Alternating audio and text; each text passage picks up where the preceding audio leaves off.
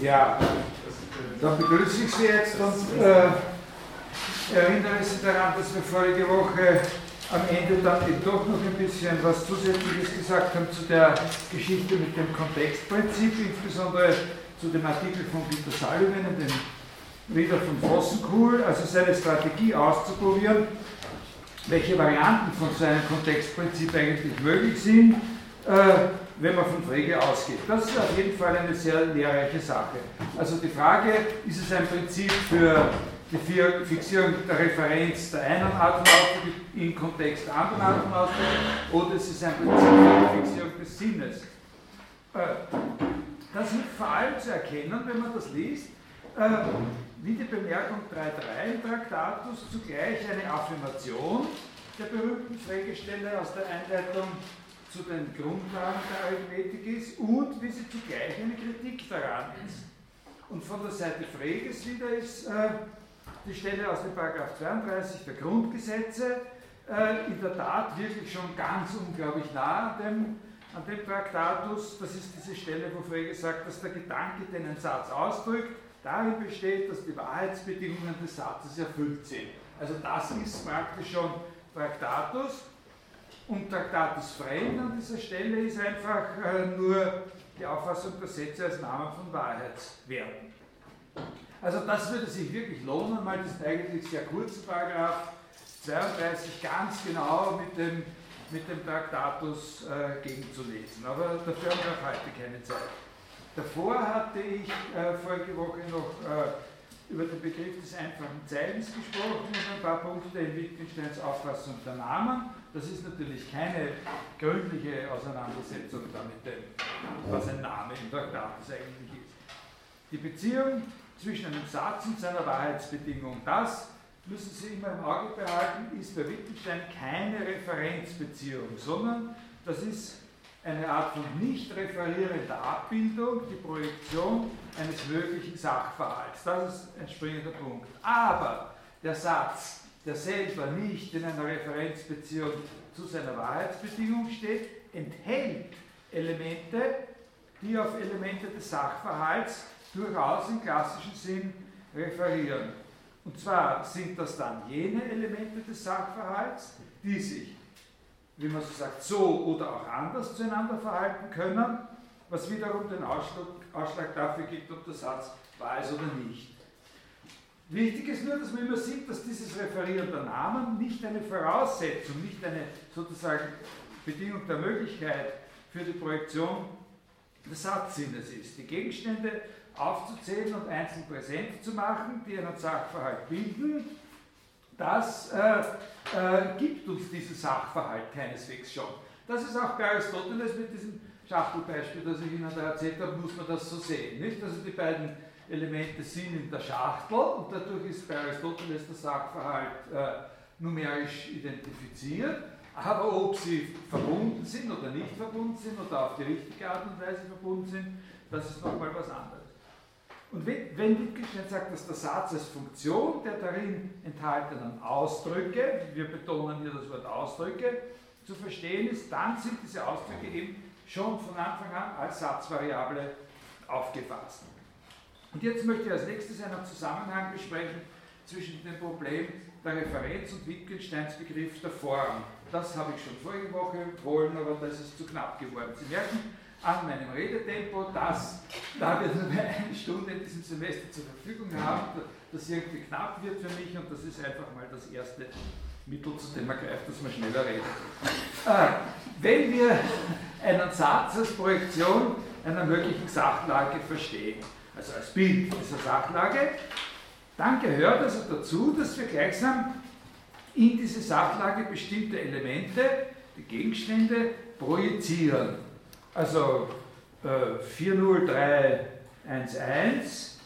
Äh, ein Name steht für ein Ding, ein anderer für ein anderes Ding und untereinander sind sie verbunden. So steht das Ganze.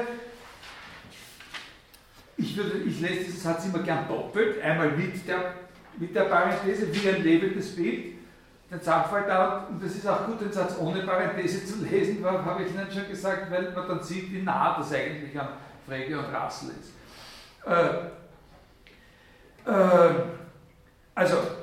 dass wir in diese Sachlage bestimmte Elemente, die Gegenstände projizieren, und zwar auch projizieren in einer bestimmten Beziehung zueinander.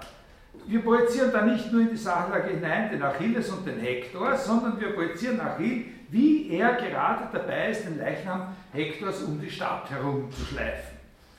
Der Satz muss aber derselbe Satz sein und noch immer denselben Sinn haben, wenn Achill den Leichnam nicht um die Stadt schleift, sondern ihn zum Beispiel ganz brav, Sie sehen, was brav ist, ist relativ, bei seinem Vater Priamos abgeliefert hat. Das ist ja der Skandal, dass er ihn nicht seinem Vater übergeben hat, wie er ihn umgelegt hat, sondern dass er ihn da um die Stadt geschleift hat. Es wird also mit der Idee der Projektionsmethode so etwas angenommen, wie dass die Gegenstände sich in dem Sachverhalt auch in spezifischer Weise anders verhalten können. Wichtig ist hier das Wort spezifisch. Ne? Sie verhalten sich immer auch anders. Also es hat keinen Sinn zu sagen, dass sie sich auch anders verhalten können. Sie verhalten sich können, sie verhalten sich auf jeden Fall auch anders. Halt in unspezifischer Weise. Zum Beispiel hat Achilles, um auf das Beispiel vom vorigen Mal zurückzugreifen, noch immer hellere Haare als der tote Hektor. Aber das ist für die Frage, ob er ihn oben die Stadt schleift oder nicht, nicht so rasend ausschlaggebend.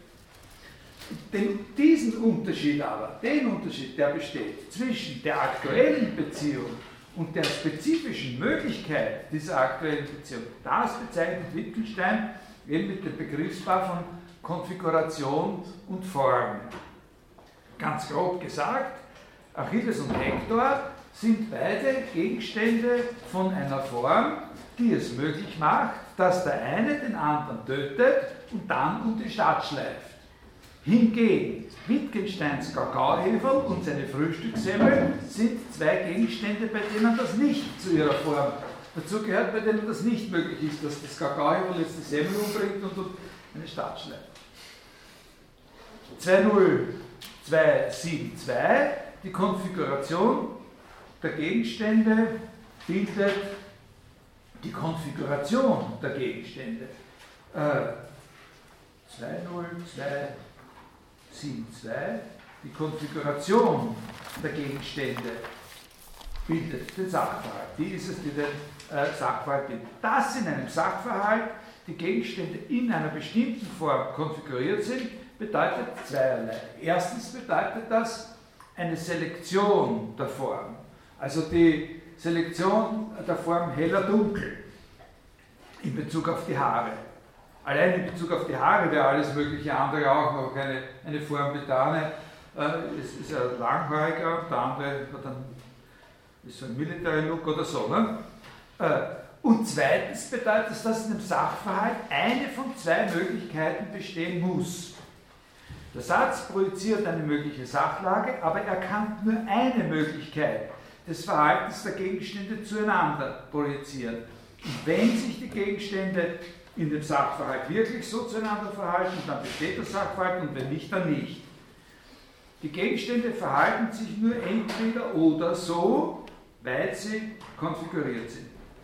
Also das ist jetzt natürlich also das sind sozusagen nur ein paar Hinweise, wie man diese Wörter gebraucht oder wie sie bei ihm gebraucht sind, Konfiguration, Form und so weiter. Äh, dass man das versteht, ist, da ist null Garantie, wenn man das in dieser Weise Da ist sehr, sehr viel, was man noch äh, klären muss.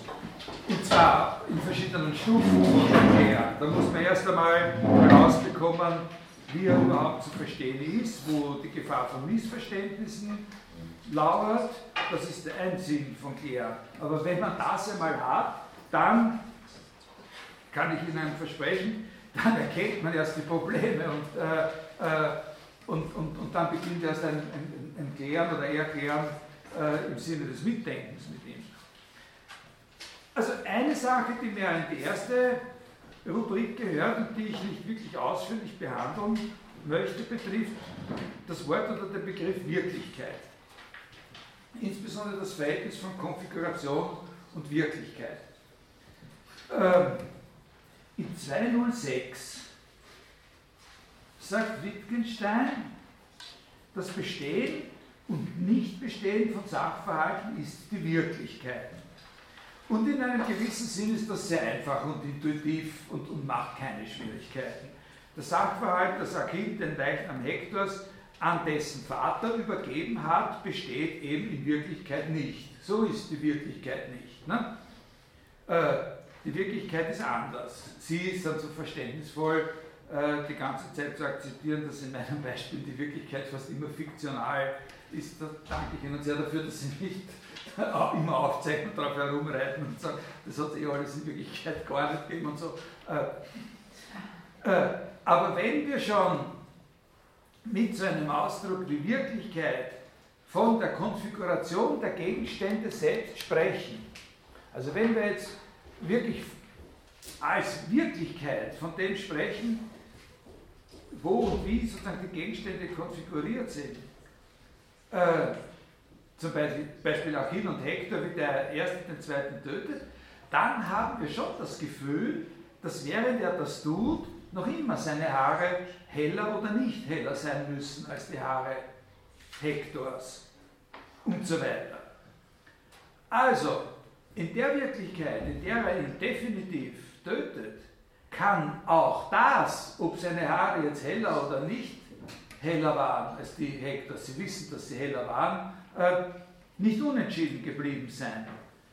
Und man könnte hier, also wir müssen ein bisschen vorsichtig sein, aber man kann hier, wir müssen auch Gedanken äh, sozusagen in Erwägung ziehen, die wir nicht sozusagen von vornherein, äh, von denen wir uns nicht so von vornherein ganz umarmen lassen wollen, auf den Gedanken kommen, dass die Konfiguration der Gegenstände in der Wirklichkeit immer so etwas Ähnliches wie allseitig sein muss. Also dass es nicht sozusagen möglich ist, dass, zu sagen, der hat ihm jetzt wirklich eine verpasst und in der Situation, wo er ihm wirklich eine verpasst hat, irgendwas über den einen von den beiden nicht entschieden war, wie zum Beispiel, ob er hellere Haare oder äh, dunkle Haare äh, gehabt hat.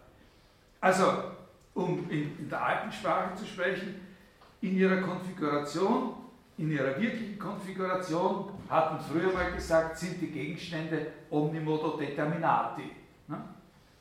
als individuelle Gegenstände. So in dem Sinn, wie zum Beispiel 20123, 20123, von allen Möglichkeiten des Vorkommens des Gegenstandes in Sachverhalten spricht. Also, wenn ich den Gegenstand kenne, kenne ich auch sämtliche Möglichkeiten seines Vorkommens in Sachverhalten. Und so ähnlich stellt man sich dann bei diesem Gedanken vielleicht vor, dass die dann in der Wirklichkeit ja auch alle aktualisiert sein müssten. Ich glaube nicht, dass die Fragen, die hier berührt werden mit dieser Überlegung, wirklich essentielle Dinge sind, wenn man eine eine Einstellung zum Traktatus äh, bekommen will. Äh, und auf jeden Fall ist eine Mahnung zur Vorsicht angebracht bei diesem Gedanken, weil man ganz leicht Beispiele finden kann, wo die Idee, der er nachgibt, auch gleich sehr viel weniger verlockend ausschaut. Zum Beispiel in der Wirklichkeit, in der Achill den Hektor tötet, in der Wirklichkeit, in der Achill den Hektor tötet, ist es da auch entschieden, dass er seinen Leichnam um die Stadt schleifen wird? Ist so eine Frage, nicht? Es scheint, dass hier metaphysische Fragen, es ist nicht, es scheint nicht mehr so, es ist so, das sind echt metaphysische Fragen, die hier beginnen, die die Wirklichkeit betreffen, die was damit zu tun haben, wie die Wirklichkeit ist. Und das gehört nicht zu den Hauptanliegen des Traktates. Also das sind solche Fragen wie, äh, in welcher Weise man Zeit als einen Parameter dessen, was Wirklichkeit ist, äh, einführen kann. Aber wenn Sie 2063 nehmen, äh, wo Wittgenstein von der gesamten Wirklichkeit spricht, die gesamte Wirklichkeit ist die Welt, da ist es schon wichtig, dass er das Wort in der Einzahl verwendet, also dass er sagt, die gesamte Wirklichkeit. Die Welt ist nicht eine Gesamtheit von Wirklichkeiten, sondern die Welt ist die eine gesamte Wirklichkeit. Wirklichkeiten im Plural sind nicht vorgesehen. Also es gibt interpretativ guten Grund, die Rede von möglichen Welten oder so bei dieser Wahrheitsfunktionstheorie anzuschließen, aber Wirklichkeiten im Plural sind nicht vorgesehen. Und wenn Wirklichkeiten im Plural nicht vorgesehen sind, dann muss man sich irgendeine Art von Integration solcher Parameter wie Zeit natürlich vorstellen. Aber das ist für uns, wie gesagt, eine Ich halte das, ich meine, natürlich sind das wichtige philosophische Fragen, aber hier, um eine Einstellung zum Traktatus zu finden, ist das nicht unbedingt der primäre Zugang. Wichtig ist, dass offensichtlich die Sachverhalte selektiv sind im Verhältnis zur Wirklichkeit und dass diese Selektion von der Projektionsmethode äh, oder durch die Projektionsmethode gegeben wird. Wichtiger als die Sache mit der Wirklichkeit scheint mir, das sind jetzt also, das sind zum Teil sind das jetzt schon Sachen, die sage ich Ihnen so als Anregung. Also das müssen Sie nicht so nehmen, dass ich Ihnen da eine Lehre verkünde, sondern zum Teil sage ich Ihnen ein bisschen was, was ich zu einer Sache denke, damit Sie sehen, dass das eine wichtige Sache ist und dass Sie selber darüber nachdenken sollen. Also das trifft jetzt auf das nächste zu. Das ist wirklich eine wichtige Angelegenheit, glaube ich. Aber ich habe es auch nicht bis zu Ende durchstudiert. Ne? Also der Begriff Struktur. Das ist sehr kompliziert. Aber der Begriff Struktur spielt eine große Rolle im, äh, im, Hintergrund dessen, was Form der Abbildung heißt. Und das möchte ich Ihnen ja ein bisschen näher bringen, noch wenn auch vielleicht nicht in einer direkten Schlussfolgerung, dann aber in diesen letzten zwei Stunden. Zunächst ist es so, dass Struktur ganz nah an Konfiguration zu liegen scheint, fast synonym. Das erste Vorkommen des Wortes Struktur haben Sie in, dem, in der Bemerkung 232. Äh, aber wo ist die? Äh, die gibt es nicht. Nein? Äh,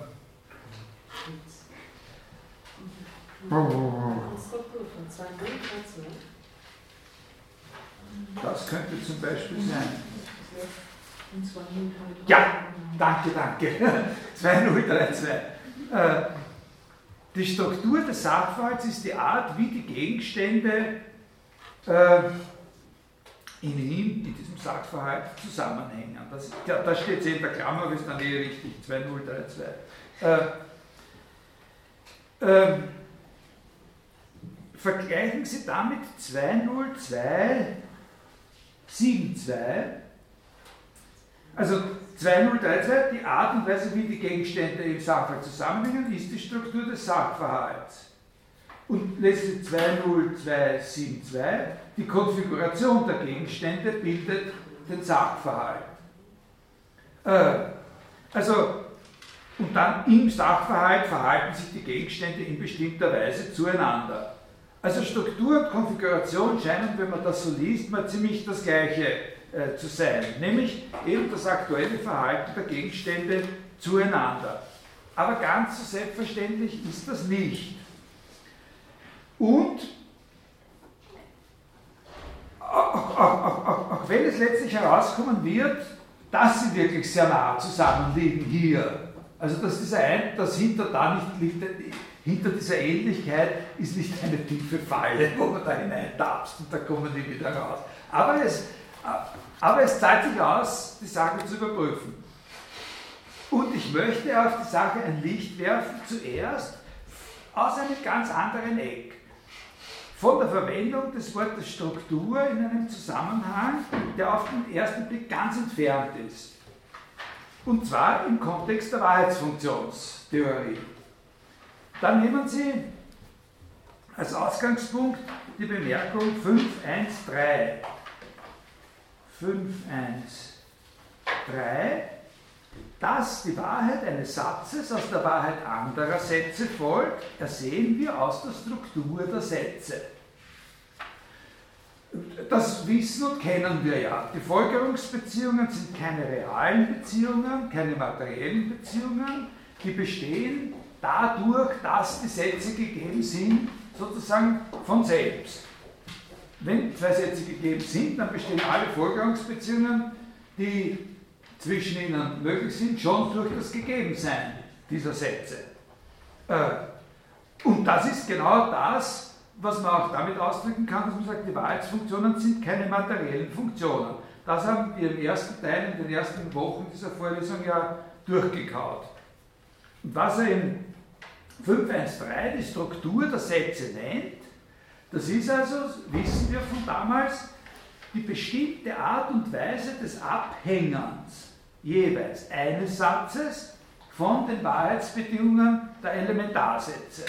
Und diese bestimmte Art des Abhängens des einen Satzes von diesen Wahrheitsbedingungen und des Abhängens des anderen Satzes von diesen Wahrheitsbedingungen, die kann man miteinander in Vergleich bringen, eben durch Schemata verschiedener Art. Äh, also hauptsächlich äh, durch solche Schemata wie in, äh, äh wie in 4, 4, 4, 4, 2,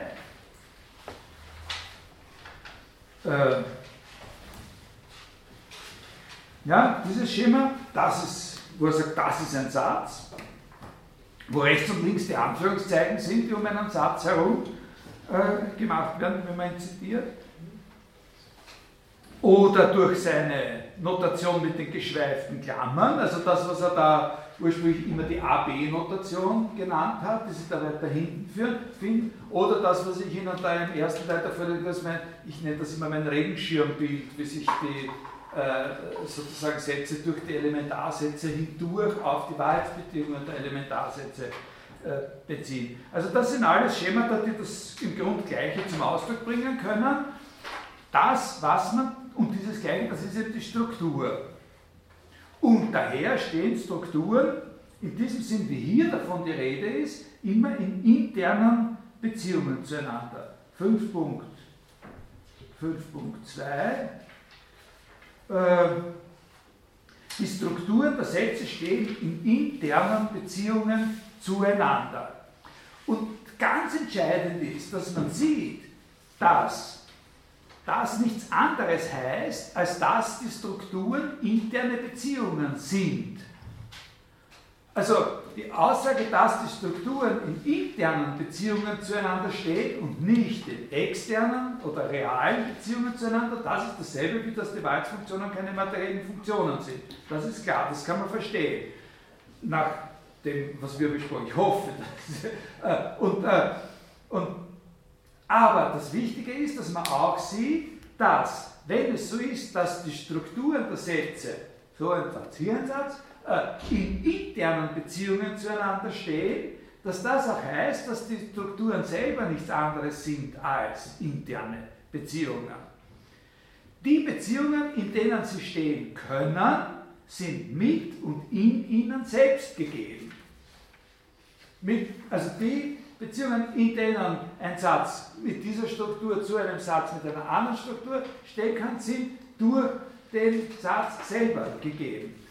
Wenn die Beziehungen, in denen äh, die Sätze, äh, in denen die Sätze aus B folgt Q und die Sätze B oder Q zueinander stehen, interne Beziehungen sind, dann wegen der internen Beziehungen, in denen jeder von ihnen zu B und Q steht. Das ist etwas, was man meines Erachtens auch mit dem Satz äh, 5.23 4.1 belegen kann mit dem Satz, wenn man den durchdenkt. Der, der Sinn einer Wahrheitsfunktion von P ist eine Funktion des Sinnes von P oder so, aber das äh, ist sozusagen nur ein, ein, ein, Hinweis. Man kann es auch, glaube ich, äh, von der Bemerkung 522 her, äh, die Operation ist der Ausdruck einer Beziehung zwischen den Strukturen ihres Resultats und ihrer Basen. Also da heißt Strukturen meint jetzt zwischen der, der, Plural von Strukturen bezieht sich auf die beiden Sachen, die benannt werden, nicht die Struktur des Resultats und die, und die Basen. Ich glaube, dass diese Verwendung von Struktur von Wittgenstein nicht mit einem, weiß ich wie, radikalen Präzisionsanspruch befrachtet ist. Aber die Stellen, die ich Ihnen vorgelesen habe, die zeigen schon, dass er was Bestimmtes im Sinn gehabt hat damit. Äh, die entscheidende Abgrenzung ist die gegen den Begriff der Form. Hier in diesen Zusammenhängen ist die Struktur eine Angelegenheit der Form. Also wenn es, wo hier, jetzt, was wir jetzt behandeln, in den Fünfersätzen, die, wo es da um Struktur geht, da geht es immer auch um Form. Nehmen Sie die Bemerkung 5, 1, 3, 1. Äh, hoffentlich gibt es die. Ja, folgt die Wahrheit eines Satzes aus der Wahrheit anderer, so drückt sich dies durch Beziehungen aus, in welchen die Formen jener Sätze zueinander stehen. Ja? Folgt die Wahrheit eines Satzes aus der Wahrheit anderer, so drückt sich dies durch Beziehungen aus, in welchen die Formen jener Sätze zueinander stehen.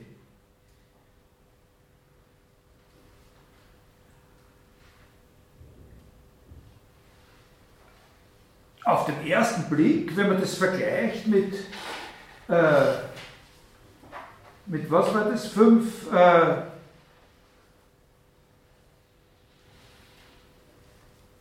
mit äh,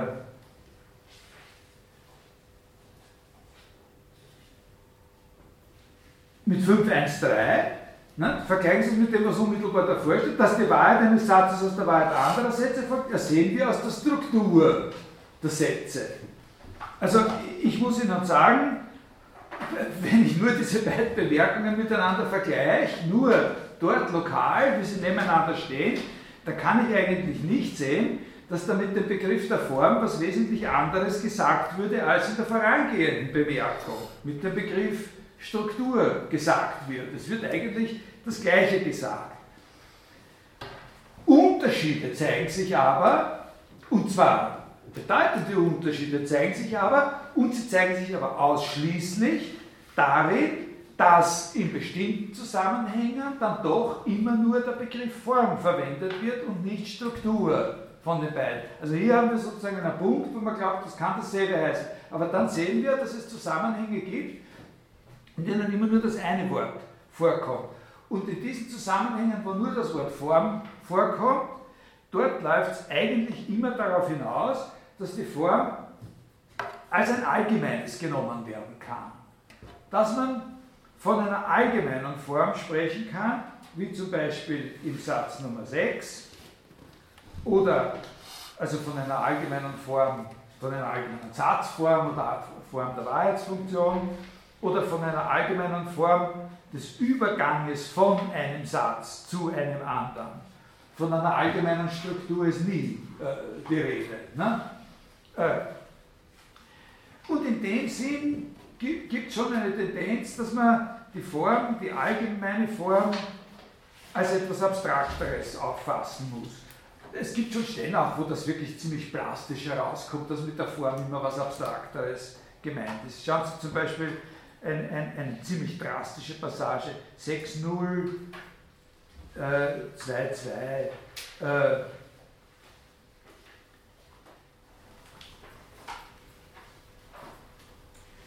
Der Zahlbegriff ist nichts anderes als das Gemeinsame aller Zahlen, die allgemeine Form der Zahl. Also das ist schon äh, was sehr was, äh, das gemeint, der, äh, der Zahl, der Begriff und dann der Begriff der Zahlgleichheit, der Begriff der Zahlengleichheit ist die allgemeine Form aller speziellen Zahlengleichheiten.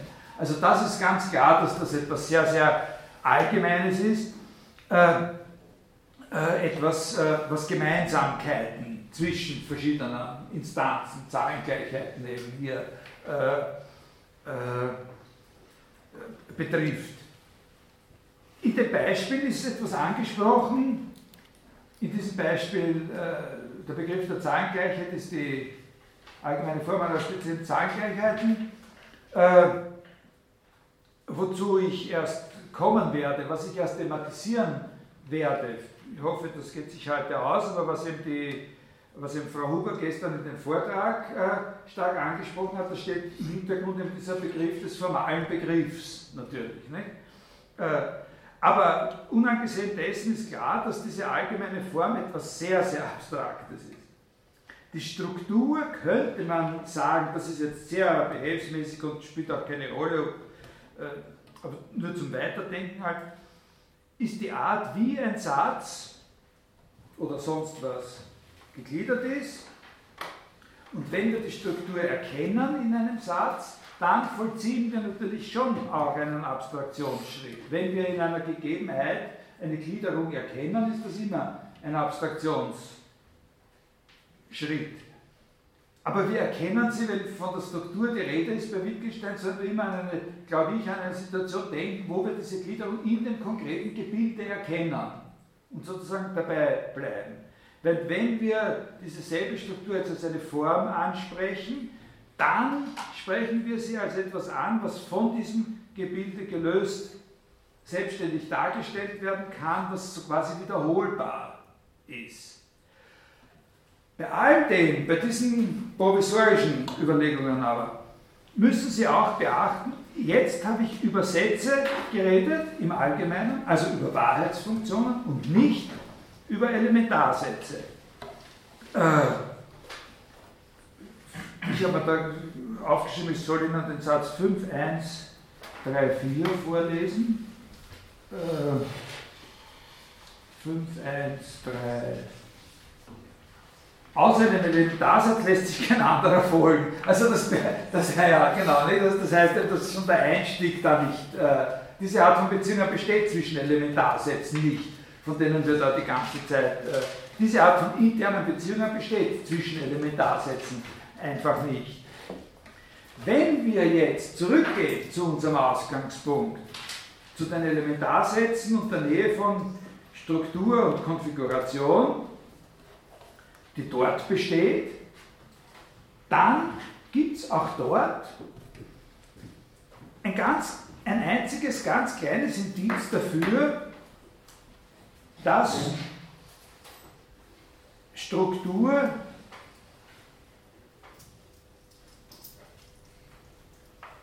etwas Allgemeineres sein könnte als Konfiguration. Das ist die Phrase von der Art und Weise des äh, Zusammenhängens.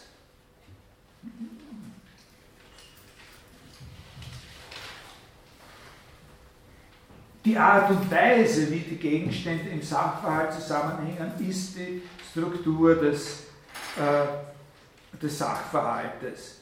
Die kommt, man, man ist versucht zu sagen, das ist wirklich Spitzelei. Ne? Also, äh, man ist versucht zu sagen,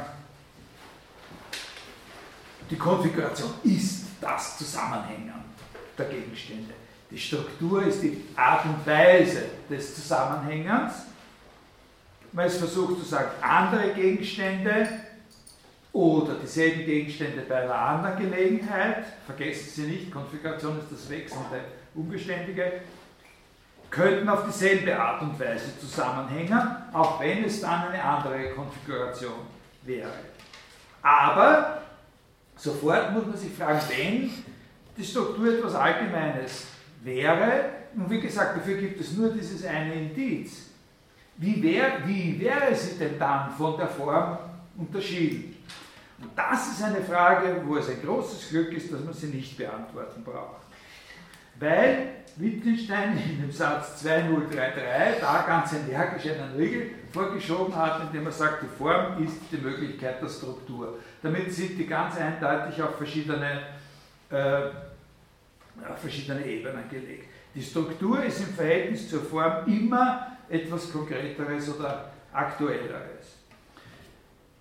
Es ist nicht ganz unwichtig, dass Wittgenstein diesen Satz 2033 erst ganz spät in den Traktatus hineingeflickt hat, äh, erst nach der Fertigstellung des sogenannten Prototraktatus, erst bei der äh, Endredaktion des Traktatus im Sommer 1918. Ansonsten die anderen Sätze, die dort, äh, die dort sind in dieser Umgebung, die sind schon da im Prototraktatus und der kommt da hinein, dieser eine Satz. Und es könnte gut sein, dass der Grund dieser Einfügung Wittgensteins Wille war, zumindest verbal mal Klarheit zu schaffen den Willen zur Klarheit äh, zu bekunden, in diesem Oszillieren von Struktur zwischen einerseits Konfiguration und äh, andererseits Form.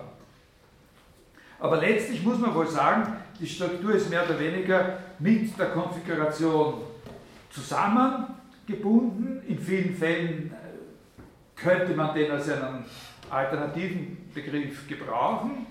Und in vielen Fällen wird es daher egal sein, ob wir von der Struktur des Sachverhalts oder von der Konfiguration der Gegenstände im Sachverhalt sprechen. Das sind zwei Redeweisen, man sagt, die Struktur des Sachverhalts ist von dem und der und der Art, oder ob man sagt, die Gegenstände in dem Sachverhalt sind in dieser und jener Art und Weise konfiguriert, wird in den meisten Fällen auf das Gleiche hinauslaufen, auch wenn es, wie gesagt, schon wichtig ist zu sehen, dass man da mit diesem Art und Weise so einen kleinen Anhaltspunkt hat, herumzudeuten und, und, und man soll auch diesen kleinen Umweg gehen, auch wenn Wittgenstein nachher sagt, nein, hier kommst du nicht weiter, die Struktur ist nicht die Form. Also, wenn wir das jetzt vergleichen, diese Stellen hier da, diese Zweiersätze und Dreiersätze, mit dem Struktur in den Fünfersätzen, wenn ein Satz aus einem anderen folgt, dann liegt es an der Struktur und so weiter, äh, dann schaut das so aus, dass was wir da haben eine Art schwacher Parallelismus eigentlich ist, aber nicht dieselbe Verwendung.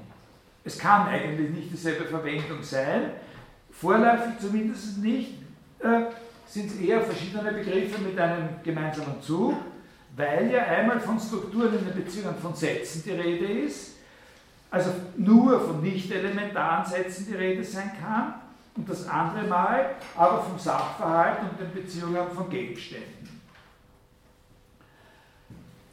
Man kann aber eine Hypothese bilden, warum in beiden Zusammenhängen dasselbe Wort auftaucht. Wenn man die Art und Weise, wie ein Satz von den Wahrheitsbedingungen der Elementarsätze abhängt, als seine Gliederung, als die Gliederung, also man würde sagen, als die wahrheitsfunktionale Struktur sozusagen, als Gliederung bezeichnet, dann hat man eine leichte, sehr schwache Analogie mit der Artikulation, mit der Gliederung des Elementarsatzes. Aber für das, was da diese Gliederung eines Satzes im Allgemeinen als eine Wahrheitsfunktion ist, für das kann Wittgenstein das Wort Konfiguration einfach nicht verwenden. Das ist absolut unmöglich. Ja? Äh, ein, ein Satz als Wahrheitsfunktion ist eben genau nicht eine Konfiguration von Elementarsätzen. Das ist ein entscheidender Punkt. Diese Beziehungen sind nicht materieller Art. Ja, also dieses Wort kann er nicht verwenden. Er braucht dafür ein anderes Wort. Wenn er ein allgemeines Wort haben will, für die Art und Weise, wie ein bestimmter Satz sozusagen die Gliederung, die sich in der richtigen Analyse herausstellt, wenn er dafür ein Wort haben will, dann muss er ein anderes nehmen als Konfiguration. Und das ist eben das Wort Struktur. Und eine und darum sage ich auch, das ist ein Wort, das nimmt er dort halt für diesen bestimmten Zweck und es liegt nicht daran, das jetzt zu definieren, was das ist. Ne? Und eine These, die man untersuchen könnte, und das müsste man aber auch in einer entwicklungsgeschichtlichen Perspektive machen, ist die folgende. Dass Wittgenstein vielleicht deswegen auch in Bezug auf Elementarsätze dann von Struktur spricht, wo er das Wort Konfiguration hat. Er könnte im Großen und Ganzen könnte er alles, was er über die Elementarsätze mit dem Wort Struktur sagt, immer auch sagen, wenn man spricht von der Art und Weise, wie sie konfiguriert sind. Äh, dass er auch in Bezug auf die Elementarsätze von Struktur spricht, vielleicht daran liegt, dass er doch einen Zusammenhang sichtbar machen wollte, einen inneren Zusammenhang und nicht nur einen Parallelismus zwischen der Form des Satzes im Allgemeinen, also der Wahrheitsfunktion, und der Form, die die Möglichkeit der Struktur des Elementarsatzes, der Konfiguration ist. Also vielleicht ist der Grund dafür, dass er das Wort Struktur sozusagen in beiden Zusammenhängen verwendet. Nicht nur dort, wo es für ihn sozusagen eine Lücke ausfüllt, sondern auch dort, wo so eine Lücke eigentlich gar nicht besteht.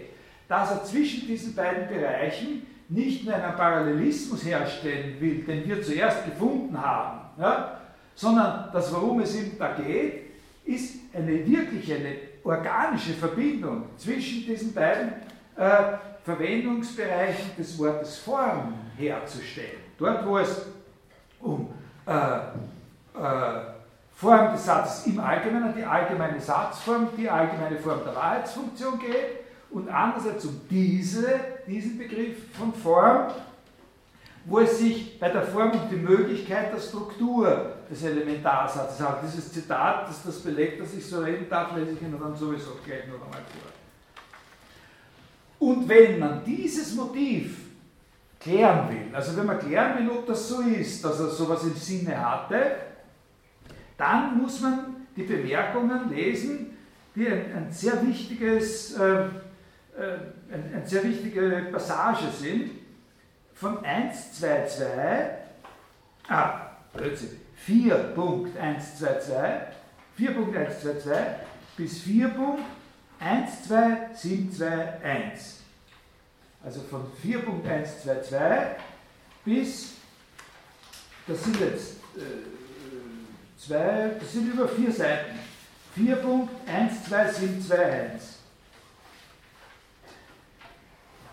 Kurz davor, kurz bevor das beginnt, also vor 4.122,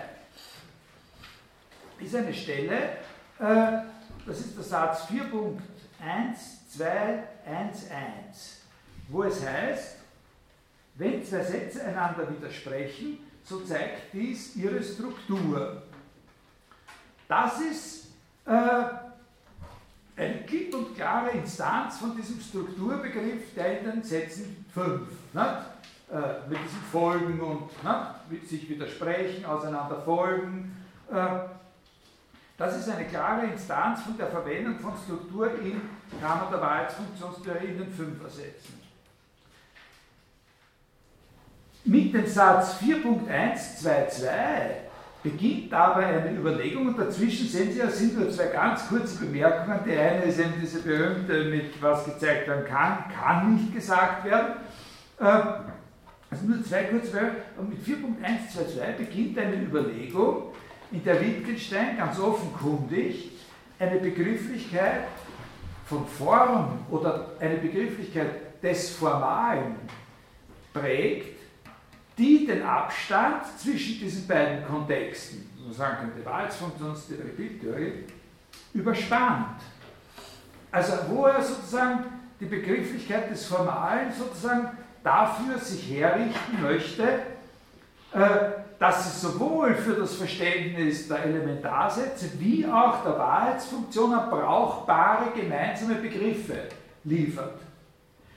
Zum Beispiel finden Sie, das ist nur ein, ein, ein, Textbeispiel, aber es ist schon verblüffend, also die Art und Weise, wie das da steht, mitten in dieser Passage in 4.1241 eine Aussage, der ganze Traktatus spielt mit dieser Ästhetik des Lakonischen, ne, sozusagen. Ich sage es ja so, ne, und so. Aber das geht sehr weit, also das springt dann nochmal heraus. Ne. Formen kann man nicht dadurch voneinander unterscheiden, dass man sagt, die eine habe diese, die andere aber jene Eigenschaft. Denn dies setzt voraus, dass es einen Sinn habe, beide Eigenschaften von beiden Formen auszusagen. Äh, also da wird völlig allgemein, vollkommen unqualifiziert von Formen einfach gesprochen. Nicht von irgendeiner bestimmten Art von Form, da ist keinerlei Kontextangabe mehr dabei. Also das ist schon mal ein starkes Indiz, dass es ihm da um, um, um, um, die Möglichkeiten geht, etwas über Formen ganz im Allgemeinen zu sagen, unabhängig davon, ob wir jetzt in dem Kontext der Fünfer-Sätze sind oder in dem Kontext der Zweier-, Dreier-Sätze. Aber die beiden Extreme selbst, die da unter ein Dach gebracht werden sollen, äh, um die zu belegen, also zuerst natürlich für die Elementarsätze gleich der Anfang von 4122. Wir können in gewissem Sinn von formalen Eigenschaften der Gegenstände, nicht? formale Eigenschaften der Gegenstände und Sachverhalte, beziehungsweise von Eigenschaften der Struktur der Tatsachen reden und in demselben Sinn von formalen Relationen und Relationen von Strukturen. Also hier haben Sie äh, formale Eigenschaft zielt hier in diesem, in diesem Sätzchen, das zielt eben auf das, auf, auf die Elementarsatzsache. Äh, Hier ist von äh, Eigenschaften der Gegenstände zu reden, Rede, Eigenschaften der Sachverhalte, Struktur der Tatsachen und so weiter. Und dann sagt er eben, statt Eigenschaft der Struktur sage ich auch interne Eigenschaft, statt Relation der Struktur interne Relation. Ja? Also da sehen Sie schon, dass er in dem Reden über, über die Sachverhalte und über die Elementarsätze jetzt sozusagen Wörter, äh, Wörter in Gebrauch nimmt, die wir eigentlich aus dem anderen Zusammenhang kennen, ne, die wir gerade vorher kennengelernt haben, interne Beziehung. Der Satz, der aus dem anderen Satz folgt, steht zu dem in einer internen Beziehung und so weiter. Äh, also dass es da darum geht, eine, eine übergreifende äh, Sprache äh, zu finden. Äh, und äh, was ist so eine interne Eigenschaft? So eine Eigenschaft der Struktur. 4.123 gibt eben ein Beispiel. Eine Eigenschaft ist intern, wenn es undenkbar ist, dass ihr Gegenstand sie nicht besitzt. Also das ist eben natürlich nicht eine Definition, das ist ein Kriterium. Ne? Äh, äh, diese blaue Farbe und jene, das ist eine sehr problematische Nummer insgesamt, aber äh, diese blaue Farbe und jene stehen in der internen Relation von heller und dunkler, eo ipso. Es ist undenkbar, dass diese beiden Gegenstände nicht in dieser Relation stünden. Und dann kommt da die Klammer des schlechten Gewissens. Ne?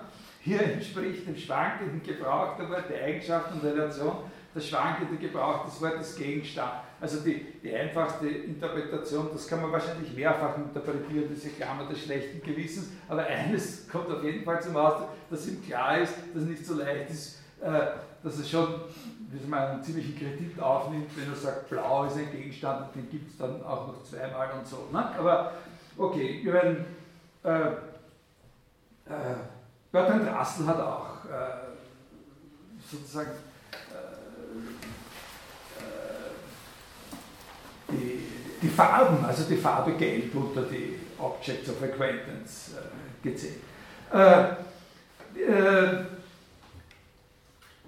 also das ist das, äh, äh, das, ist das Beispiel. Äh, für die Wahrheitsfunktion nehmen Sie 4.125 das Bestehen einer internen Relation zwischen möglichen Sachlagen drückt sich sprachlich durch eine interne Relation zwischen den sie darstellenden Sätzen aus. Hier haben Sie dieselbe Terminologie, aber angewendet auf etwas, was ursprünglich der andere Kontext ist. Weil zwischen Elementarsätzen können keine internen Beziehungen existieren. Ja? Also das ist sehr, sehr, sehr wichtig, dass man das sieht als allgemeine Absicht in dieser, in dieser Passage.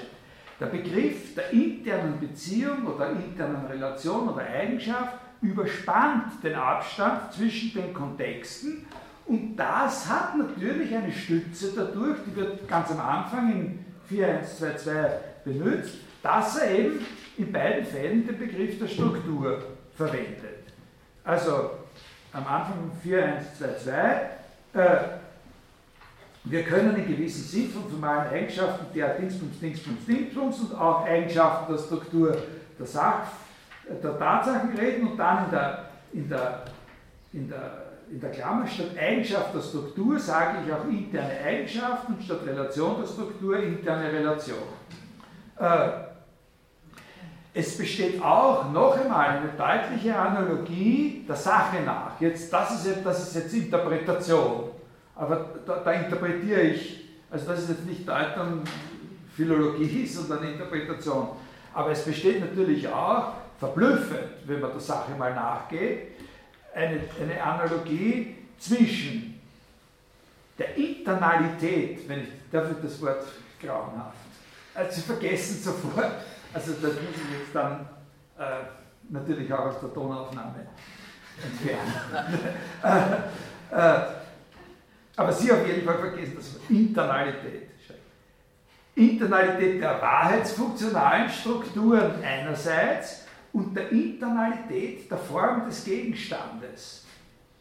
Bei den Wahrheitsfunktionen habe ich gesagt, besteht eben dieses, dass sie interne Beziehungen sind, darin, dass die Beziehungen, in denen sie stehen können, in und mit ihnen selbst schon gegeben sind. Da können Sie ja unzählige Sätze. Nicht? Damit, dass die und die gegeben sind, sind schon alle Folgungsbeziehungen zwischen ihnen gegeben und so weiter.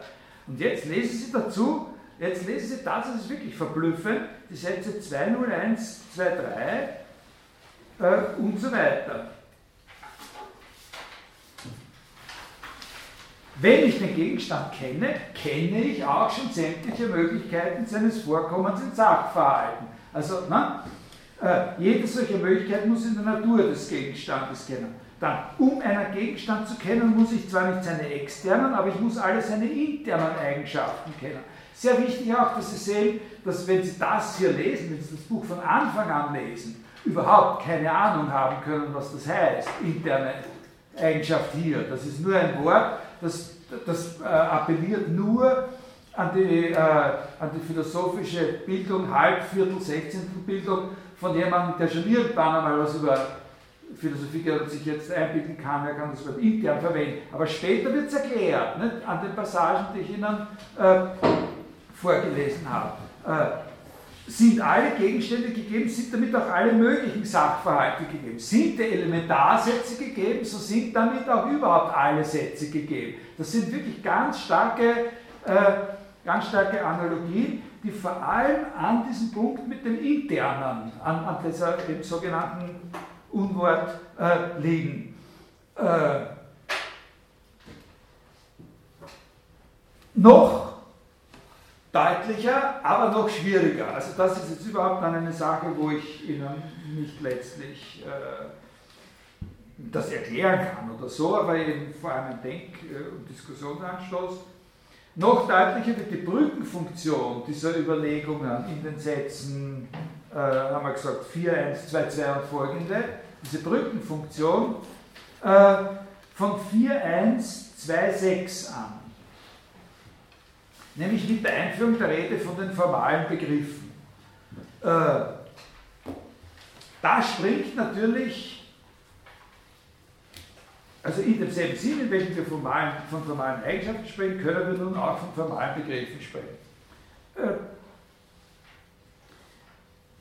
da springt natürlich, und, und dann sagt er, ich führe diesen Ausdruck ein, um den Grund der Verwechslung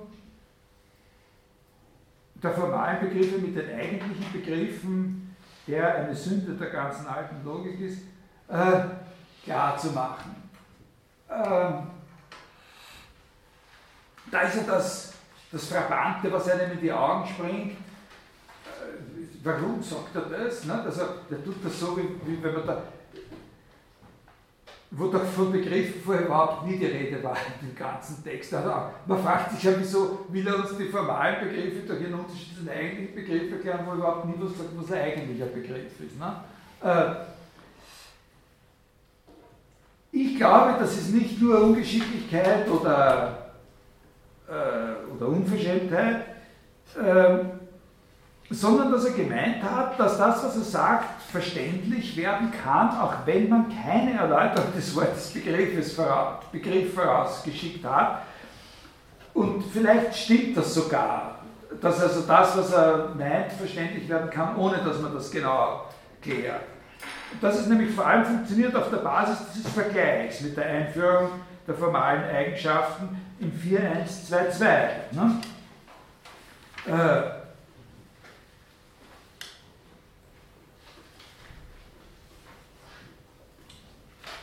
ein formaler Begriff verhält sich zu einem Begriff wie eine formale Eigenschaft eines Gegenstands zu einer Eigenschaft. Also dieses Beispiel 4123 zum Beispiel, ja, das äh, mit Blau, zwei Instanzen der Farbe Blau, das sind die Gegenstände. Und diese Gegenstände, die beiden Blaus, die stehen in allen möglichen Beziehungen zueinander. Also die können in tausenderlei Beziehungen zueinander stehen. Aber sie müssen auf jeden Fall, egal in welchen Beziehungen sie sonst noch zueinander stehen, sie müssen in der Beziehung heller-dunkler zueinander stehen. Und das ist eine interne Relation. Also das Kriterium für die interne Relation ist, dass das eine Beziehung ist, in der sie nicht nicht stehen können, wenn sie überhaupt in irgendeiner Art von Konfiguration, in eine Art von Konfiguration treten. Äh, wenn wir jetzt äh, aus 4.1.2.6 diesen einen Satz herausnehmen, die formalen Begriffe können ja nicht wie die eigentlichen Begriffe durch eine Funktion dargestellt werden. Dann können wir das so als, man könnte das als eine Art von Eselsbrücke, nicht? Das so ein, äh, einen Hinweis nehmen, dass wir an Frege denken sollen. Ne? Äh, und seine und Freges Definition vom Begriff als eine besondere Art von Funktion. Die formalen Begriffe können ja nicht wie die eigentlichen Begriffe durch eine Funktion dargestellt. Das ist fast automatisch. Und ich denke ja genau, wie ist das? Der Frege hat gesagt, Begriffe sind äh, nichts anderes als Funktionen, und zwar diejenige Art von Funktionen, deren Werte immer Wahrheitswerte sind. Das ist aber nicht unproblematisch. Das kann nicht wirklich so gemeint sein.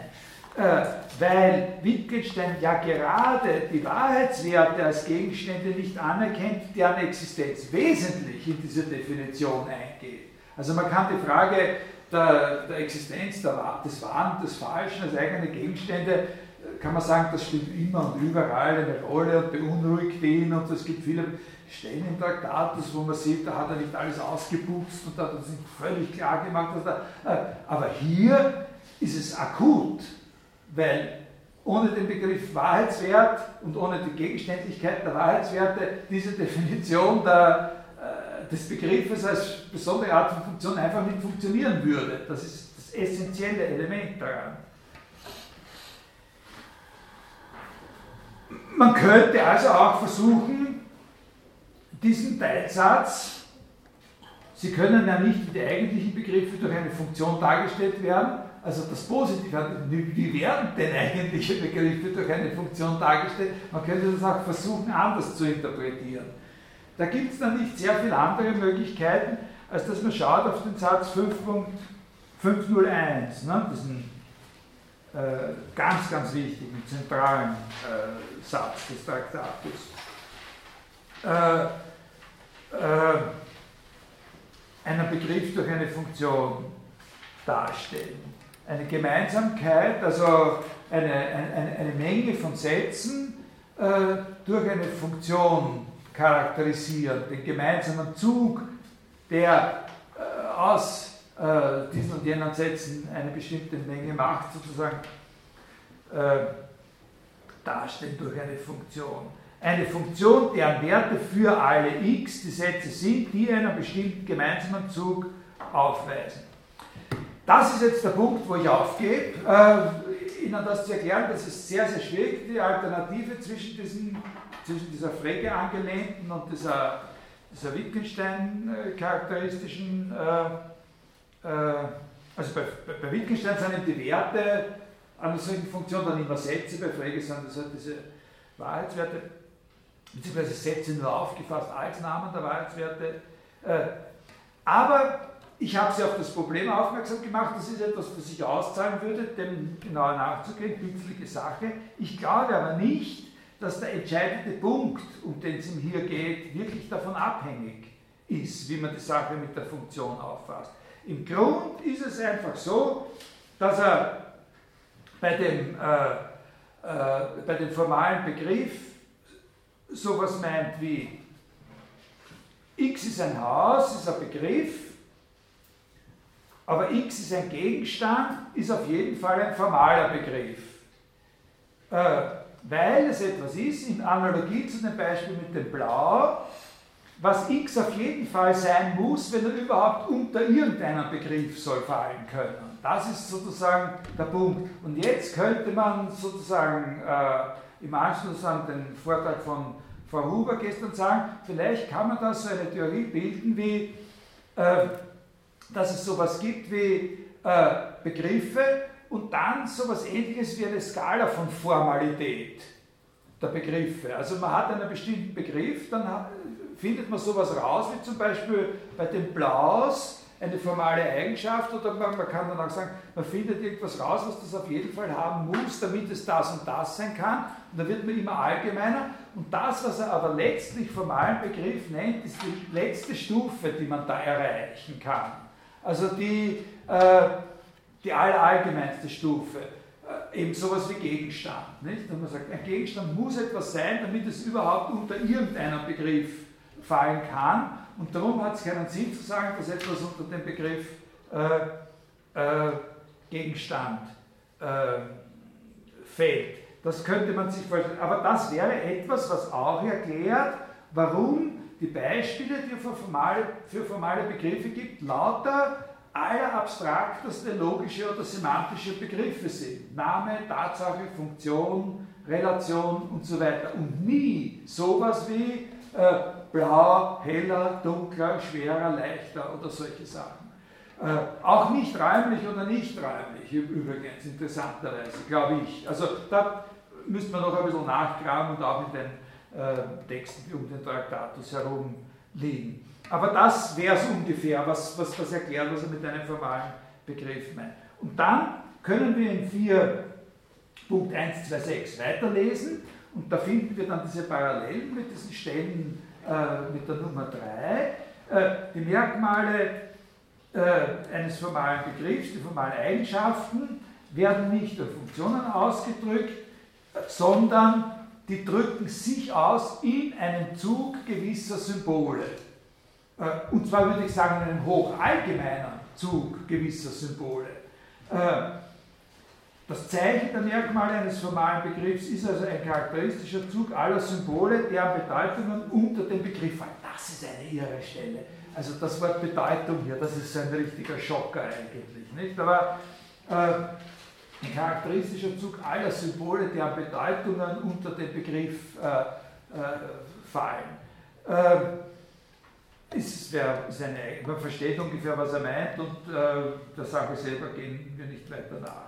Der Ausdruck des formalen Begriffs als eine Satzvariable, in welcher nur dieser charakteristische Zug äh, konstant ist. Also, äh, besonders klar, Anfang von 2, 1, 2, 7, 2, 1, was habe ich da aufgeschrieben? 2, na, den Satz gibt es ja auch nicht. 4, 1, 2, 7, 2, 1. Der formale Begriff ist mit einem Gegenstand, der unter ihm fällt, bereits gegeben. Also die Form des Ausdrucks, mit der äh, auf diesen Gegenstand Bezug genommen wird, die bringt das schon zum Ausdruck. Äh, und dann dieses, man kann also nicht Gegenstände eines formalen Begriffs und den formalen Begriff selber als Grundbegriff äh, einführen. Also was uns hier interessiert, ist nicht so sehr das, und wie diese Passagen jetzt noch einmal aufnehmen und vielleicht auch klären, ich bin überzeugt, sie klären auch noch, was in der Passage von 3.312 steht. Nicht? Das ist die, die Parallel, das sind diese Parallelstellen. 3.3 äh, 3.3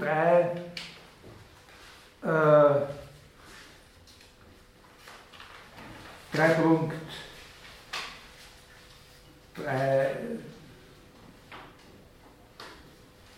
eins. Ne?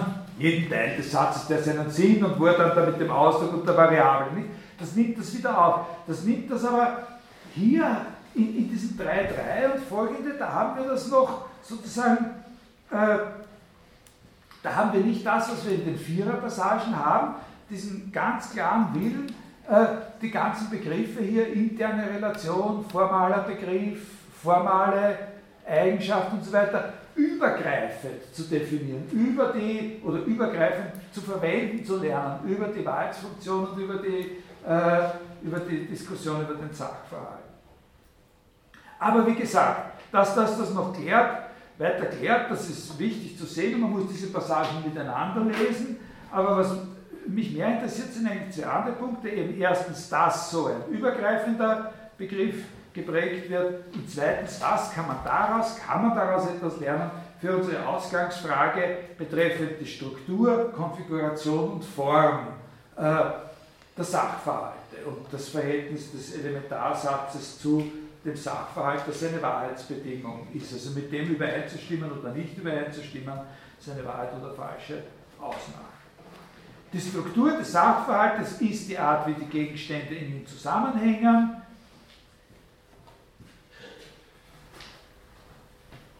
Das ist 2032.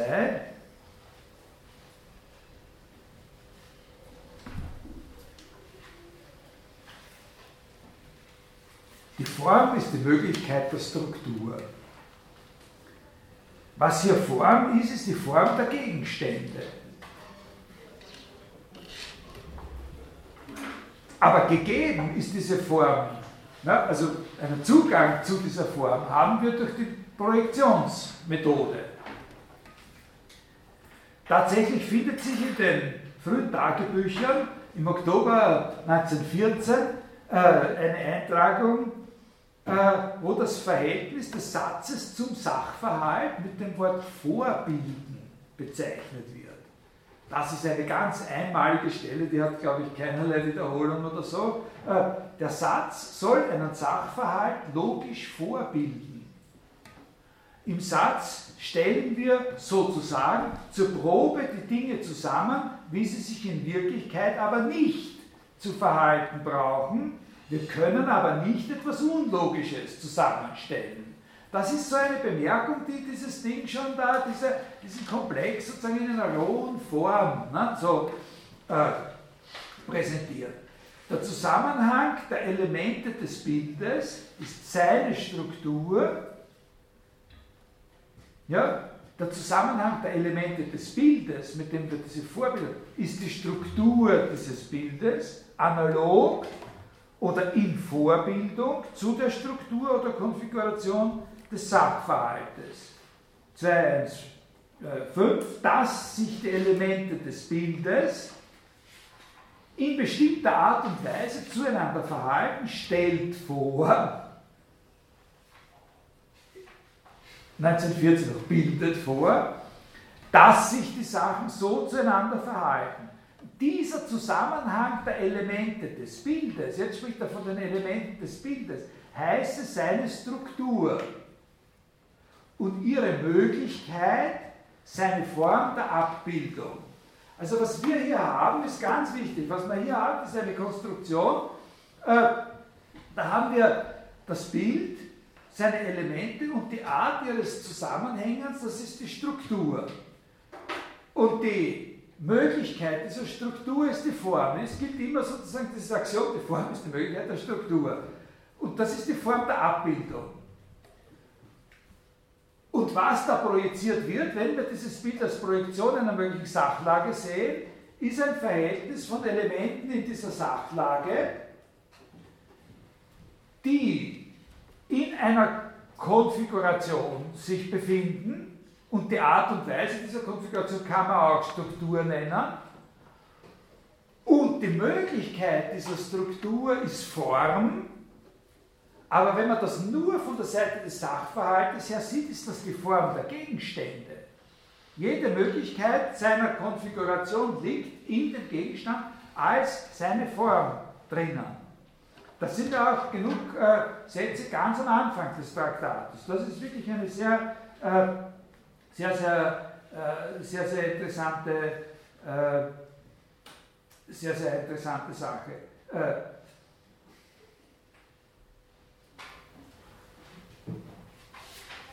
Die Substanz ist das, die Gegenstände sind die Substanz, die Substanz ist das, was unabhängig von dem, was der Fall ist, besteht, sie ist Form und Inhalt. Nur wenn es Gegenstände gibt, kann es eine feste Form der Welt geben und so weiter und so weiter. Aber da kommen noch die, die Zitate als Einzelne.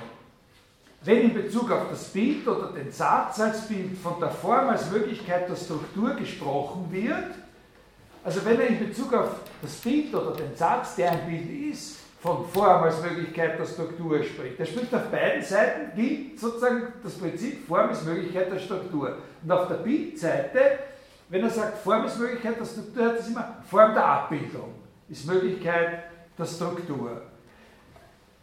Wenn in Bezug auf das Bild von der Form als Möglichkeit der Struktur gesprochen wird, dann ist das natürlich nicht die Form der Gegenstände, es ist aber auch nicht die Form der Elemente, sagt er, die den Satz bilden, sondern es ist die Form der Abbildung. Er sagt, das Bild kann jede Wirklichkeit abbilden, deren Form es hat. Also man sieht, eine, man muss eine, was man sehen muss, ist eine Entsprechung zwischen Form der Abbildung und Form der Gegenstände. Sie müssen miteinander die zwei Sätze lesen, 2.203 2.203. Das Bild enthält die Möglichkeit der Sachlage, die es darstellt. Und jetzt lesen Sie dazu 2014. 2.203, das Bild enthält die Möglichkeit der Sachlage, die es darstellt. 2014, die Gegenstände enthalten die Möglichkeit aller Sachlagen. Ja, das, sind die, das sind die Gegenstände, das entspricht sich. Ja? Äh, die Gegenstände enthalten die Möglichkeit der Sachlage, insofern sie Form sind. Die Gegenstände sind Substanz als Form. 2.0231. Äh, 2.0231. Die Substanz der Welt kann nur eine Form äh, und keine materiellen Eigenschaften bestimmen, denn diese werden erst durch die Sätze, erst durch die Konfiguration der Gegenstände gebildet. In ihrer Konfiguration bilden sie Strukturen. Die einfachen Zeichen aber, die wir bei den Bildern haben, oder die, die Elemente des Bildes und die einfachen Zeichen in einem Elementarsatz, die haben nicht in derselben Weise eine interne Form, äh, die die Möglichkeit der Sachlage enthielt. Das ist jetzt ein ganz, ganz wichtiger Punkt. Äh, äh, so wie es von den Gegenständen heißt, wenn ich den Gegenstand kenne, so kenne ich auch sämtliche Möglichkeiten seines Vorkommens in Sachverhalten.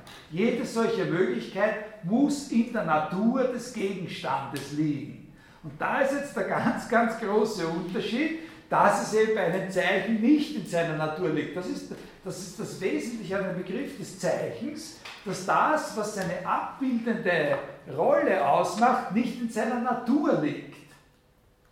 Im Unterschied zu den, zu den Gegenständen. Warum nicht? In welchem Sinne nicht? Von diesen zwei Varianten der Frage ist nur die zweite gut. Warum nicht, ist keine gute Frage. Aber in welchem Sinn nicht, ist eine gute Frage. Warum? Weil in einem gewissen Sinn die Zeichen ja auch Gegenstände sind. Das muss man hier berücksichtigen. Die Zeichen sind ja Gegenstände. Äh, der Satz ist ein Bild, ein Bild ist eine Tatsache, das Satzzeichen ist eine Tatsache. Man kann es als aus räumlichen Gegenständen zusammengesetzt denken. Aber sofern die Zeichen Zeichen sind, sind sie eben nicht einfach diese Gegenstände, die sie sind. Also diese Gegenstände, die eine eigene Natur haben. Wenn ich die Tische, Stühle, Bücher des Satzes 3.1431 nur als Tische, Stühle, Bücher sehe, wie ich so sagen würde, die Normalpopulation meines Arbeitszimmers, dann sind sie eben keine Satzzeichen. Ich sage nicht zu der Frau Anna, tun Sie mir heute meine Satzzeichen abstauben. Äh, der Gegenstand, den man wie einen Tisch oder einen Sessel zum Beispiel als Zeichen für ein Auto, äh, als Zeichen für ein, äh, für ein Auto verwendet, in einem lebenden Bild, der ist ja völlig willkürlich. Und was keine Rolle spielt, ist genau seine eigene Natur. Ja? Sondern äh, seine eigene Natur wird eingeklammert. Er kann gar nicht fahren. Ja? Aber ich schiebe ihn jetzt und sage dazu, da kommt das Auto gefahren. Ja? So, und dort, dort sehen Sie schon Hektor dahergelaufen kommen, erschöpft, die Todesangst, knapp hinter ihm, Achille hat schon den Speer erhoben und gleich wird er auf die Straße treten und dann sehen Sie schon das Unheil kommen mit dem Auto, das ihn vielleicht noch tot fährt, bevor er der Achille hat erleben können. Also sozusagen die kulturgeschichtliche Katastrophe. Die Form, die den Gegenstand als Zeichen charakterisiert, der Gegenstand ist auch als Zeichen durch eine Form charakterisiert, aber diese Form, die ihn als Zeichen charakterisiert, ist nicht aus seiner eigenen Natur herausgewachsen, um es so zu sagen, sondern es ist genau umgekehrt. Und das ist der tiefste Sinn sozusagen dieses Kontextprinzips bei Wittgenstein. Es ist genau umgekehrt. Er ist in sie eingebettet. Der hat Teil, das Element, das Element des Bildes hat Teil am Formal nur in der Einbettung in eine Form. Es ist nicht die Form, die seine Natur ausmacht, sondern eben die Form, in der es abbildet. Die Form, in der es abbildet. Sie wird ihm gleichsam in seiner Verwendung durch und in dem Satz mitgeteilt. Darum ist das sozusagen eine Instanz oder eine, eine Schicht in der Bedeutung des Kontextprinzips. Und das ist eine Form, die dann bei jenem Gegenstand, den das Zeichen vertritt, zu seiner Natur gehören soll.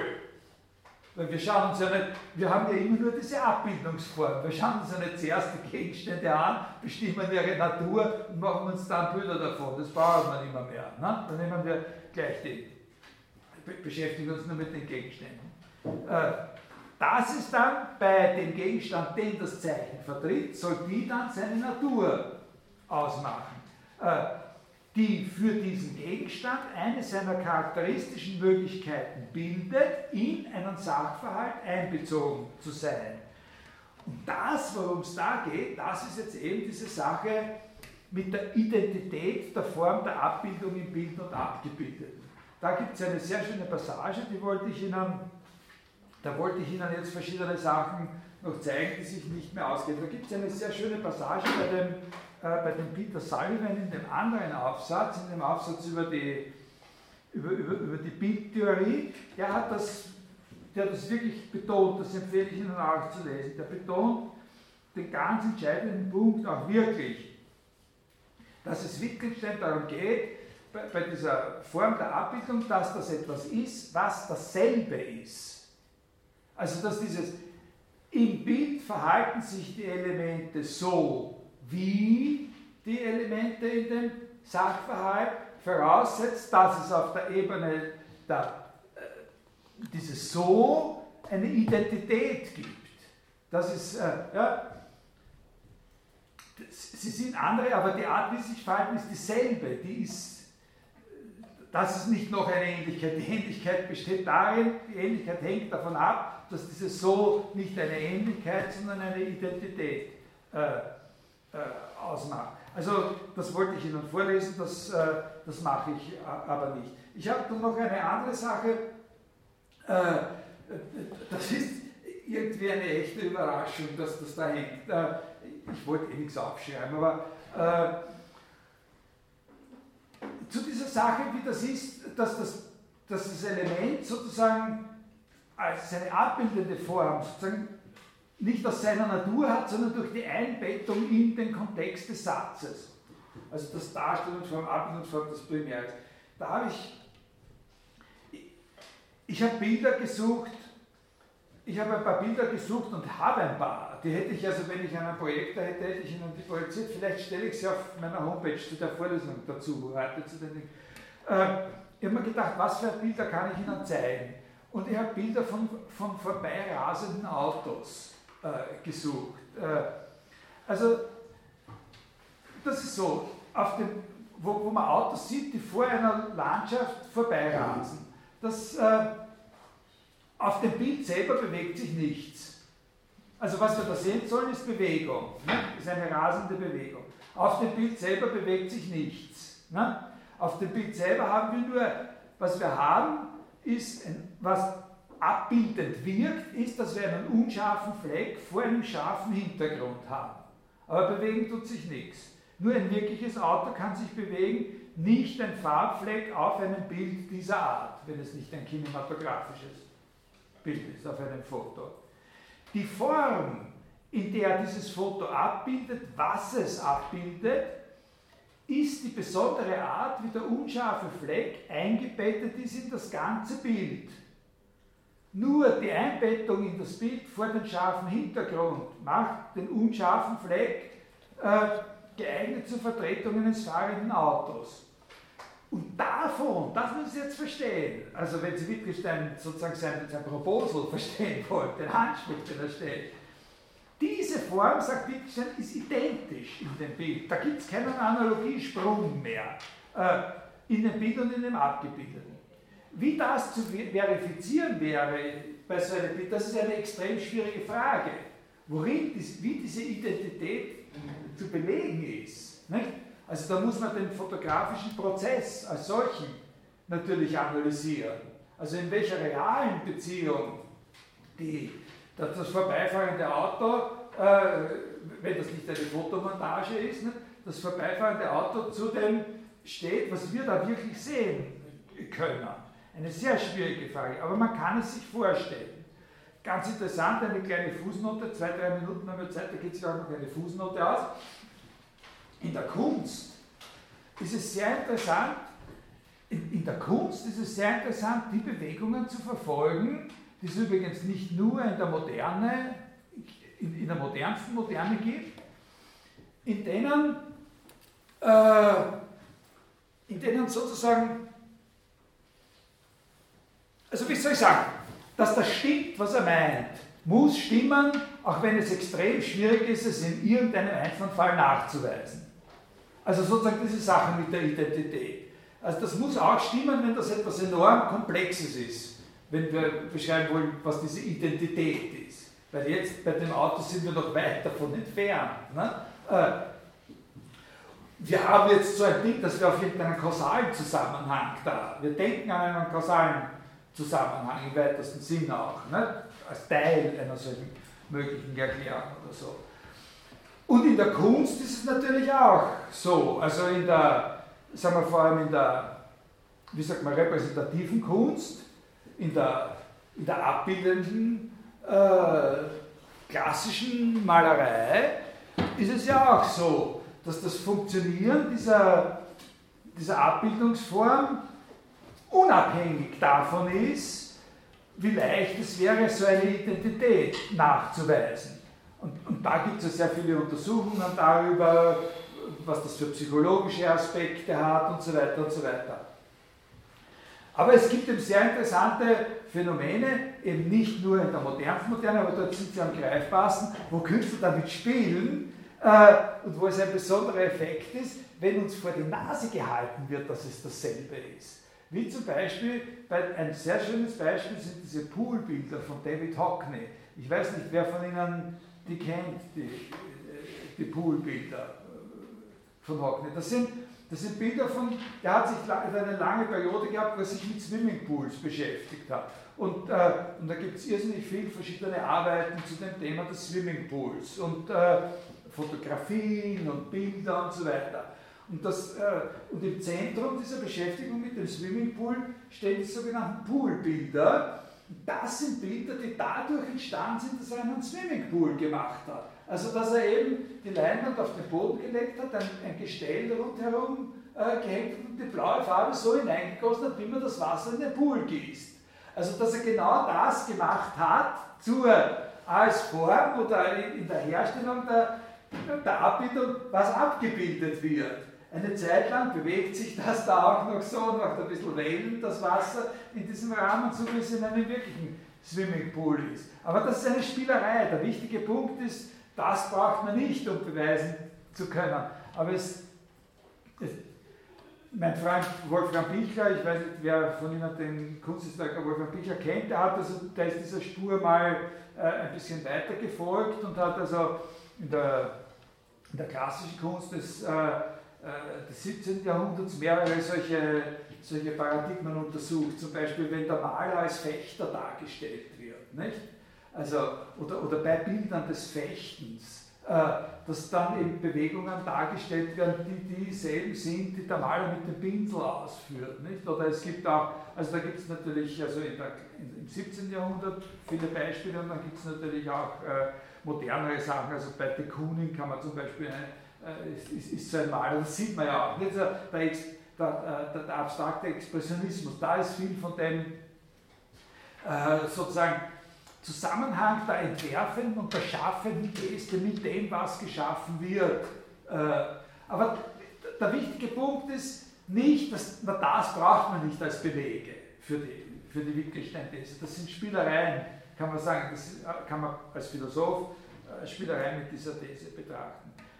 Die Identität der Form äh, zwischen Sachverhalt und Bild ist aber, um es noch einmal zu sagen, keine spiegelbildliche Sache weil wir auf der Seite des Sachverhaltes die konkrete Struktur haben, die aktuelle Konfiguration und die Form als Möglichkeit dieser Struktur liegt in den Gegenständen. Auf der Seite des Satzes gibt es sozusagen kein dahinter oder darin für die Form.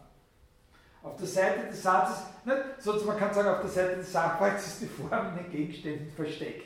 Beim Bild gibt es das nicht. Beim Bild ist sie nirgends versteckt, da ist sie sozusagen außen, äh, außen herum. Die Abbildungsform, die ihre Möglichkeit ist, ist in der Struktur als solcher manifest bei den Bildern. Das ist sozusagen der, äh, äh, der Punkt. Wenn man sich die frühen Tagebücher anschaut, kann man sehr schön sehen, wie Wittgenstein diese Frage der Beziehung des Elementarsatzes auf den Sachverhalt, also was wir ursprünglich als das Problem der Referenz bezeichnet haben, aus einer sehr, sehr groben Fassung immer differenzierter äh, gesehen hat. Im September 1914 gibt es eine Eintragung mit äh, zwei sehr interessanten Stellen. Äh, das lese ich Ihnen kurz vor. Das ist jetzt wirklich nur mal ganz, äh, ganz wenig. Äh, aber habe ich mir da. Boom.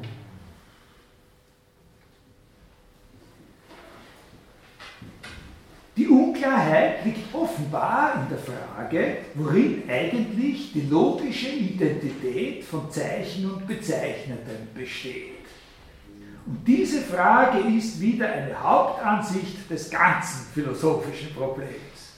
Also merken Sie sich, die Unklarheit liegt offenbar in der Frage, worin eigentlich die logische Identität von Zeichen und Bezeichneten besteht.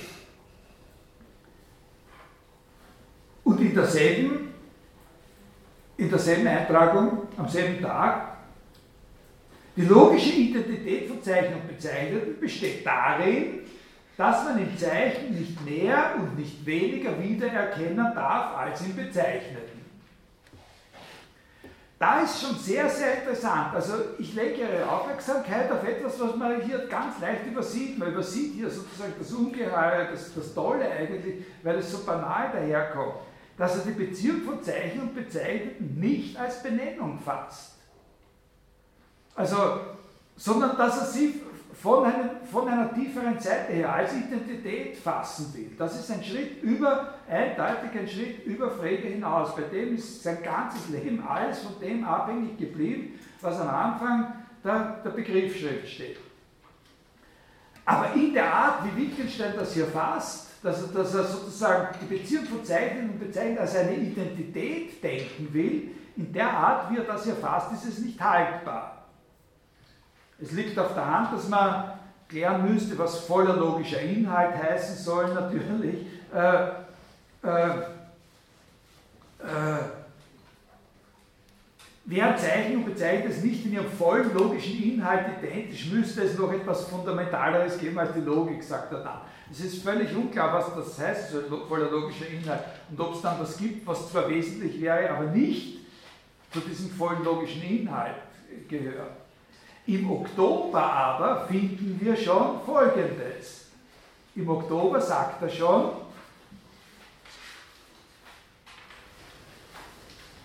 die Beschreibung der Welt durch Sätze ist nur dadurch möglich, dass das Bezeichnete nicht sein eigenes Zeichen ist. Anwendung, Bindestrich, Abbruch.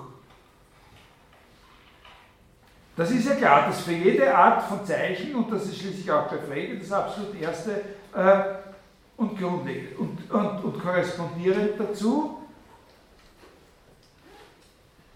die Form eines Bildes könnte man dasjenige nennen, worin das Bild mit der Wirklichkeit stimmen muss, um sie überhaupt abbilden zu können. Also da schränkt er das schon ein, nicht? Da unterscheidet er schon zwischen einem Aspekt, wo das Zeichen was anderes sein muss als das Bezeichnete, äh, also nicht eine volle Identität äh, bestehen darf, und einem Aspekt, unter dem sehr wohl nicht eine volle, aber eine vollkommene, eine nicht sozusagen relativierbare Identität bestehen muss. Äh, da haben Sie das, diese Stelle hier, die Form eines Bildes könnte man dasjenige nennen, worin das Bild mit der Wirklichkeit stimmen muss, um es überhaupt abbilden zu können. Das ist, glaube ich, so der Ursprung, so einer der ersten Stellen, die es überhaupt gibt im Hintergrund dieses Begriffs Form der Abbildung. Und dann gibt es noch eine Stelle äh, aus dem Oktober 1914, die das irgendwie äh, zusammenfasst. Äh, das ist auch eine sehr hübsche äh, äh, hm.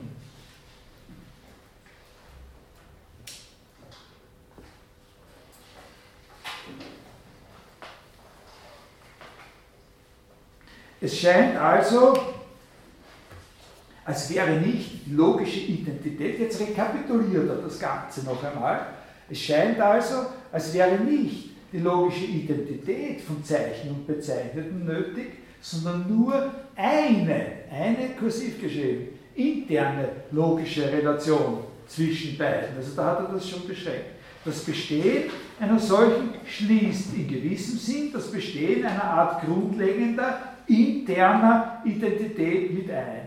Es handelt sich ja nur darum, dass das Logische des Bezeichneten durch das Logische des Zeichens und der Bezeichnungsweise allein vollständig bestimmt ist. Man könnte sagen, Zeichen und Bezeichnungsweise zusammen müssen mit dem Bezeichneten logisch identisch sein. Und dann sagt er, der Sinn des Satzes ist das, was er, was er vorstellt. Das ist noch einmal eine Aufnahme, dieses, das, was das Bild äh, vorbindet. Also, was ich meine, was wirklich aussagekräftig hier ist an diesen Sachen, dass das eben ein Versuch ist, das, was die, die, die, die Beziehung zwischen dem Zeichen und dem Bezeichneten sozusagen noch einmal auf einen Hintergrund zu beziehen, in diesem, äh, mit diesen Begriffen des Identischen und Nicht-Identischen. Und diese Begriffe des Identischen und Nicht-Identischen, die kann man nur als sozusagen Aspekte dessen fassen, was Form ist und Form der Abbildung ist. Das ist ein, ein, ein, ein Punkt, wo man, wo man sagen muss, also da ist sozusagen ein Denken am Werk, das nicht von Frege geprägt ist. Nicht? Das ist eine Art von, von Überlegung, die eindeutig nicht von Frege geprägt ist, wo wir versuchen wir in der letzten Stunde nächste Woche Ihnen noch ein paar Andeutungen zu geben, äh, von welcher Seite da die Einflüsse Russells äh, äh, wichtig sind und dann wenigstens noch ein paar äh, wie soll man sagen, ganz, ganz entscheidende Punkte, die diese Bildtheorie überhaupt äh, betreffen, was meines Erachtens eben das Charakteristische, das Besondere an dieser Bildtheorie Wittgensteins ist, also als Trailer sozusagen die Pointe zu verraten, dass ein wichtiger, ein wichtiger Punkt in Wittgensteins Bildtheorie ist, dass eine Sache ihn dabei überhaupt nicht interessiert bei seiner Bildtheorie, nämlich was ein Bild ist. Aber äh, das werden wir nächste Woche noch besprechen.